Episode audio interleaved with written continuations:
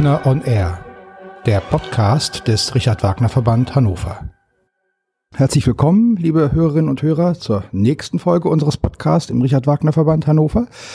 Heute ist unser neues Vorstandsmitglied Paul Weigold mein Gast. Äh, herzlich willkommen und ja, schön, dass du dir die Zeit für dieses Gespräch nimmst. Natürlich gerne, ich freue mich. Danke. Du bist seit 2006 hier Professor an der Hochschule für Musik, Theater und Medien in Hannover und der Blick auf die Internetseite der Hochschule verrät, äh, dass du Professor für musikalische Szenen- und Ensemblearbeit bist. Was genau bedeutet das? Ja, das ist immer so ein bisschen ein sperriger Begriff. Also was ich in der äh, Realität mache, ist eigentlich auch zum Großteil was anderes. Aber also das heißt einfach, dass ich mich hauptsächlich um, um Ensembles äh, kümmere, also jetzt keinen äh, Gesangsunterricht gebe, sondern einfach versuche den Sängern oder meine Aufgabe ist es, den Sängerinnen und Sängern die Partien, die ganzen Opern beizubringen, weil die, die Arien zu lernen, das ist ja immer eine Sache. Bei den Rezitativen und äh, Ensemble wird es dann schwieriger, weil man das natürlich auch leicht, äh, nicht so leicht alleine lernen kann, weil es nicht so eingängig ist und das dann manchmal doch eine ziemliche Knochenarbeit. Das heißt, äh, die Arbeit hat ganz viel mit Korrepetition zu tun. Genau, ja, letztendlich hat es sehr viel damit zu tun. Also man muss den Sängern einfach ihre Partien beibringen, auch den Hintergrund des Stückes, natürlich in erster Linie die musikalische Präzision, Text, also auch in verschiedenen Fremdsprachen natürlich, Italienisch, Französisch, auch Russisch teilweise, ähm, einfach die Sachen vorbereiten, so dass sie letztendlich dann in der Lage sind, im Theater vorzusingen und einen Job zu kriegen. Ne? Hast ja schon, bevor du nach Hannover gekommen bist, dich relativ äh, viel an verschiedenen Orten mit Korrepetition beschäftigst, äh, bringst also sehr, sehr viel Erfahrung aus der Praxis mit, äh, beschäftigst dich auch, wenn du nicht in Hannover bist, immer noch sehr viel äh, mit diesem Thema. Hm, welche Rolle spielt der Korrepetitor im oder für den Berufsalltag eines Sängers? Ja eigentlich eine sehr große Rolle, die aber heute bisschen, will ich sagen, nicht so richtig wahrgenommen wird und auch ein bisschen unterschätzt wird eigentlich. Ich behaupte mal, es gibt immer weniger richtig gute Repetitoren, die wirklich Erfahrung haben, die wissen, wo Sänger, zum Beispiel, es hat ja auch oft mit Ökonomie zum Beispiel zu tun. Gerade bei Wagner oder großen Rollen muss, kann man ja nicht die ganze Zeit Vollgas geben, sondern man muss wissen, wo man sich mal ein bisschen zurückhalten kann. Man sollte ein bisschen die Tempotraditionen kennen, wo es ein bisschen vorwärts geht, wo es ruhiger wird und so weiter. Den Sängern da schon auf bestimmte Dinge vorbereiten können, was passieren könnte, wenn er die Rolle irgendwo singt. Also das hat sehr, sehr viel mit Erfahrung zu tun.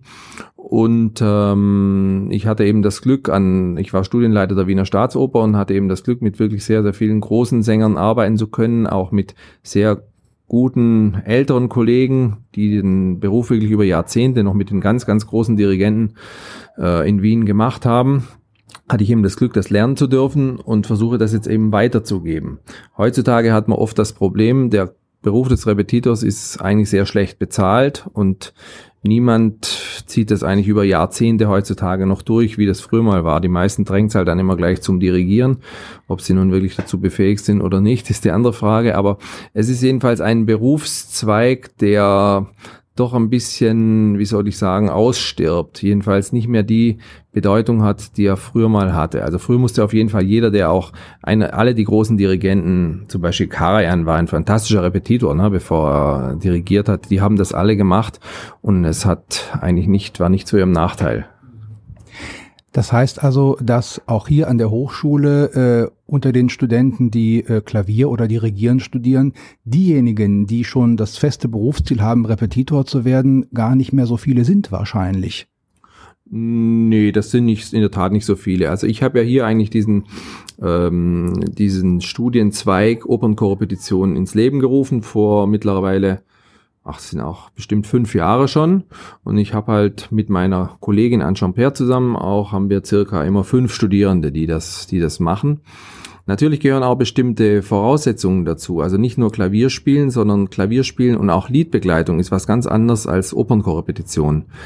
Ähm, dieses, äh, ein Orchestersatz am Klavier darzustellen aus den Noten sozusagen im Kopf rauszufiltern, was ist wichtig zu spielen, nicht alle Noten zu spielen. Ein Klavierauszug ist ja nur so ein Hilfsmittel eigentlich, den könnte man auch anders machen.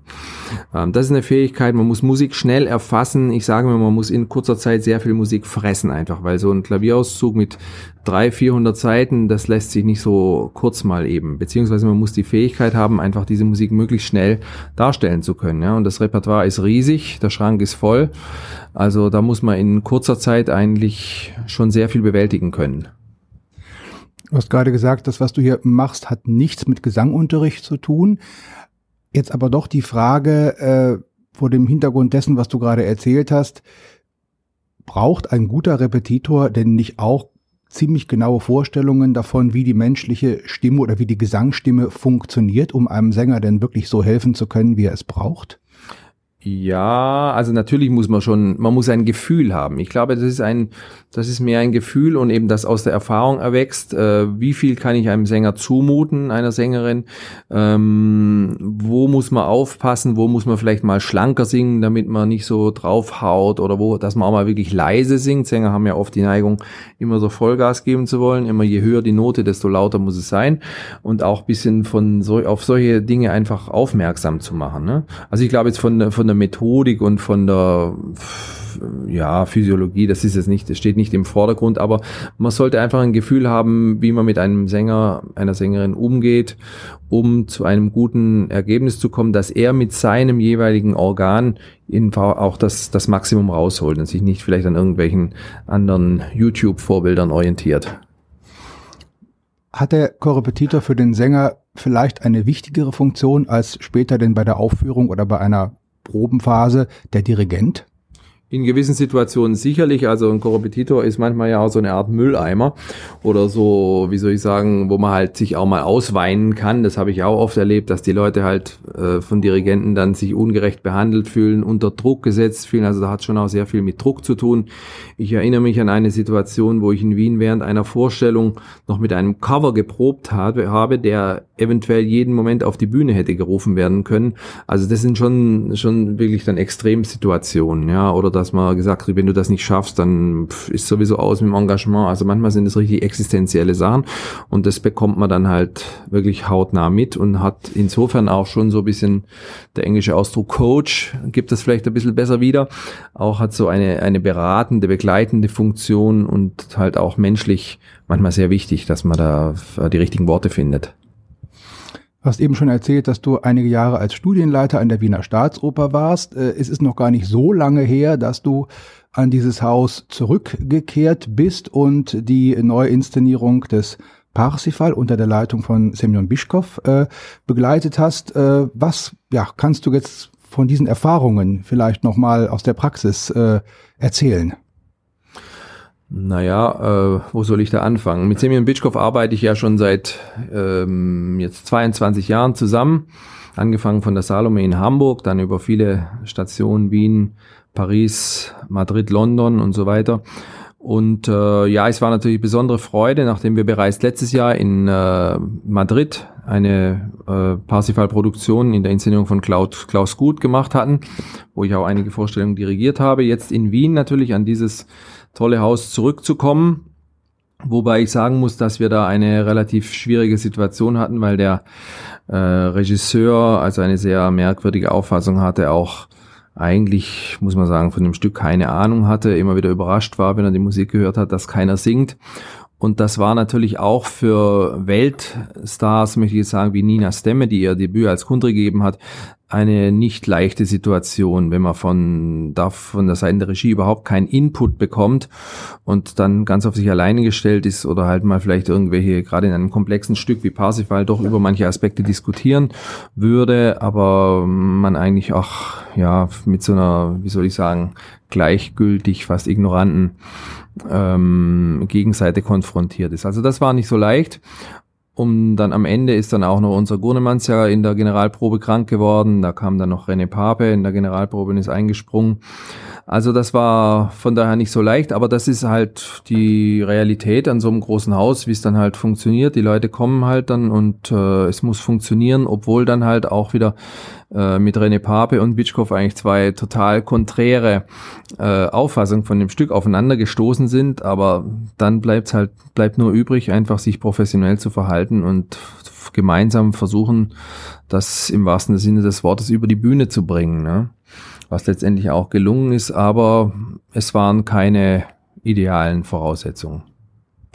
Gibt es äh, künftige ähnliche Projekte auch an großen Häusern, dass du wieder als einer der äh, Korrepetitoren am Klavier dabei bist bei einer Produktion? Naja, Parsival wäre jetzt gerade nächstes Jahr in Bayreuth soweit gewesen, aber ich habe leider eine andere Verpflichtung und kann das nicht wahrnehmen. Da bin ich, äh, bin ich sehr traurig.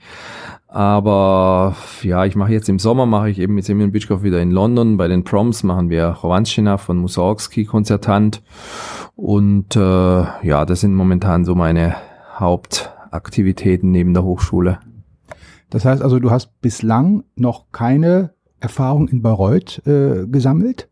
Aktiv noch nicht, nein, das hat sich, das hat irgendwie immer nicht geklappt. Ich sollte einmal mit ähm, mit Marc Albrecht 2002 oder 3, glaube ich, den Holländer machen. Da war ich aber parallel in Salzburg, konnte ich dann auch nicht absagen und deshalb hat sich Bayreuth ist von daher irgendwie für mich kein gutes Pflaster. Aber das Stichwort Bayreuth äh, führt uns direkt zum nächsten Thema. Hm, du bist in unseren Vorstand gekommen, vor allem äh, mit der Aufgabe, dich um die Auswahl unserer Stipendiaten jedes Jahr zu kümmern. Dieses äh, Bayreuth-Stipendium, eine Sache mit sehr langer Tradition. Äh, ja, was bedeutet dieses Stipendium? Die jungen Leute, die wir und die anderen Verbände auswählen, fahren im Sommer nach Bayreuth, schauen sich da drei Vorstellungen an. Es gibt ein Konzert, bei dem viele, aber nicht alle der Stipendiaten sich ähm, musikalisch beteiligen können und sie sollen natürlich äh, miteinander in Kontakt kommen. 250 äh, Menschen ist eine Menge. Äh, wie nimmst du die Institution dieses Stipendiums wahr? Was für eine, was ist aus deiner Sicht vielleicht die, der, der wichtigste Wert, der mit diesem Stipendium verbunden ist? Naja, ich finde es auf jeden Fall wichtig, dass man so unmittelbar eben an dem, an dem Ort des, des, des Ursprungs sozusagen in Bayreuth mit dem Werk Richard Wagners in Verbindung kommt. Ähm, auch heutzutage finde ich es für die jungen Leute einfach ganz wichtig, dass sie das, auch diese Werke kennenlernen. Ich meine, die sind enorm und ähm, überhaupt einmal einen Anknüpfungspunkt zu haben, um dann vielleicht einen Antrieb haben, zu haben, um sich damit zu beschäftigen, eine Rolle zu lernen, das finde ich schon eine tolle Gelegenheit, die man dort, äh, wo man die Möglichkeit hat, einfach das mal kennenzulernen, weil der Zugang, wie gesagt, ist nicht so leicht und das ist eben auch mein äh, Bestreben, auch in der Hochschule immer, die Leute immer wieder mit diesem Repertoire zu konfrontieren und halt nicht nur Liebestrank und La Bohème und vielleicht noch Zauberflöte und so, das sind natürlich naturgegebener äh, die Stücke, die man in der Hochschule macht, aber ich finde, manchmal kann man schon auch mal ein bisschen so an einem Wagner nippen, sage ich mal. In diesem Jahr hat äh, deine Vorgängerin Ricarda Butkus ja noch hauptsächlich sich um die Auswahl der Stipendiaten gekümmert. Du warst trotzdem ja auch aktiv an unserem Stipendiatenkonzert beteiligt. Das nächste Jahr wird denn ganz sozusagen deine Auswahl sein. Ähm, hast du schon Gedanken, in welche Richtung deine Auswahl, vielleicht auch deine Auswahlkriterien für die äh, nächsten drei Jahre gehen werden? Was wäre dir wichtig für die Leute, die du für unseren Verband aussuchst? Mm, ja, also wie gerade schon angesprochen, ein gewisser Bezug oder vielleicht eine Eignung auch äh, Wagner ähm, von Wagner etwas zu singen oder zu spielen, das finde ich schon eine sehr wichtige Sache. Ich würde mir auch vielleicht noch wünschen, dass man mit den Stipendiaten vielleicht ein bisschen mehr noch auf in, in der, im Vor im Vorlauf auf das äh, auf den Aufenthalt in Bayreuth vielleicht mit Wagner so eine kleine Einführungsveranstaltung macht oder so. Da bin ich gerade auch am Nachdenken. Ähm, ja, aber jedenfalls nicht nur, dass man das so halt als auch so, einen, so einen kleinen Aufenthalt wahrnimmt, sondern schon wirklich auch inhaltlich ähm, auch, wie soll ich sagen, mit dem Stipendium eine gewisse innere Verantwortung auch verbunden ist, sich damit auseinanderzusetzen und dann letztendlich einfach auch für sich was mitzunehmen.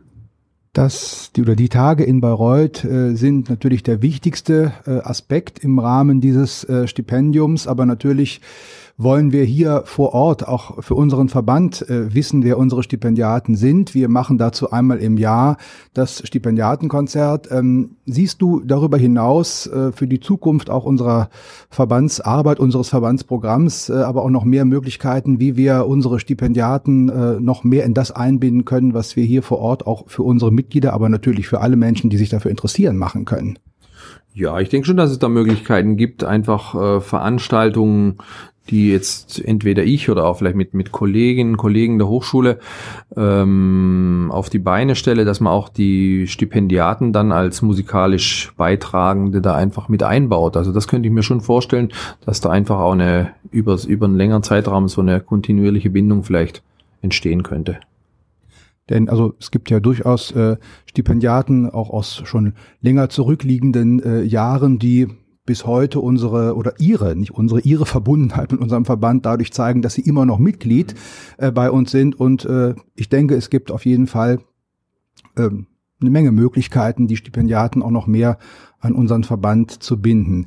Ähm, 2018, der Sommer 2018 äh, ist noch ein Augenblick hin, aber nichtsdestotrotz äh, hast du schon sozusagen, ohne konkrete Namen, aber schon die ersten Fühler ausgestreckt, wer es denn werden soll fürs kommende Jahr. Ja, also wie gesagt, ohne jetzt konkret zu werden, aber ich glaube, das meiste habe ich sogar schon fast in trockenen Tüchern. Das klingt doch gut und wir freuen uns auf viele spannende, interessante, begabte äh, Stipendiaten, die du für uns auswählst und viele Veranstaltungen mit ihnen an der Stelle. Vielen Dank fürs Gespräch und auf weitere gute Zusammenarbeit in unserem Verband. Jawohl, danke auch und äh, ich bin sicher, dass wir noch viele schöne Veranstaltungen zusammen haben werden.